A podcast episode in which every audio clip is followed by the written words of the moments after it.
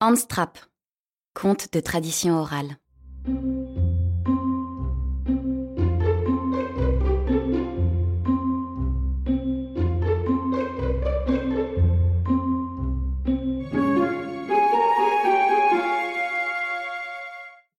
Autrefois, il y a de cela plusieurs siècles, au cœur de l'Alsace du Nord vivait Jean de Trappe, un seigneur riche et puissant, en son château de Berwarstein. Débauché, assoiffé de pouvoir, violent, on le disait avoir pactisé avec Satan.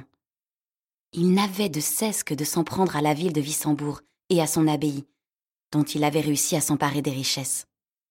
L'impie fut sur le champ excommunié par le pape de l'époque. La population entière du pays le rejeta. Repoussé de toutes parts et exclu du pays, il s'isola alors au sommet du Geisberg, aux portes de Wissembourg, trouvant gîte près de quelque étable ou grange ou dans les grottes des Vosges voisines. Sa rancœur fut immense, et ruminant de terribles vengeances, il se jeta encore avec plus d'ardeur dans le satanisme, au point de rêver de chair fraîche.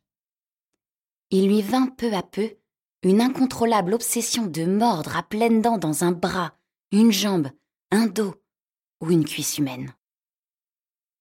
À quelque temps de là, il aperçut, non loin de la grotte où il séjournait alors, un jeune berger d'une dizaine d'années.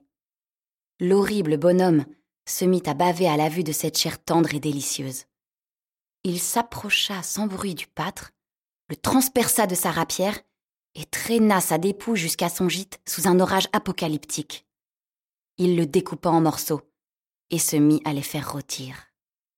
Mais Dieu lui-même, qui ne pouvait rester insensible devant cette abomination, foudroya d'un geste, d'un éclair vengeur le monstre cannibale, et le transforma en épouvantail qui désormais entrait nuitamment les forêts sombres et profondes des Vosges du Nord, à la recherche de quelque proie humaine, dont l'âme ne serait pas tout à fait immaculée, et qui ourdirait à la tombée de la nuit quelque mauvais coup.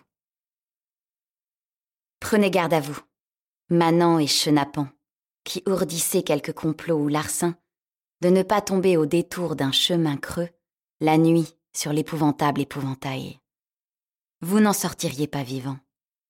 Mais attention à vous aussi, innocent et pur. Ne vous promenez jamais seul la nuit dans les monts alentours, car le légendaire Anstrap adore la chair fraîche et tendre.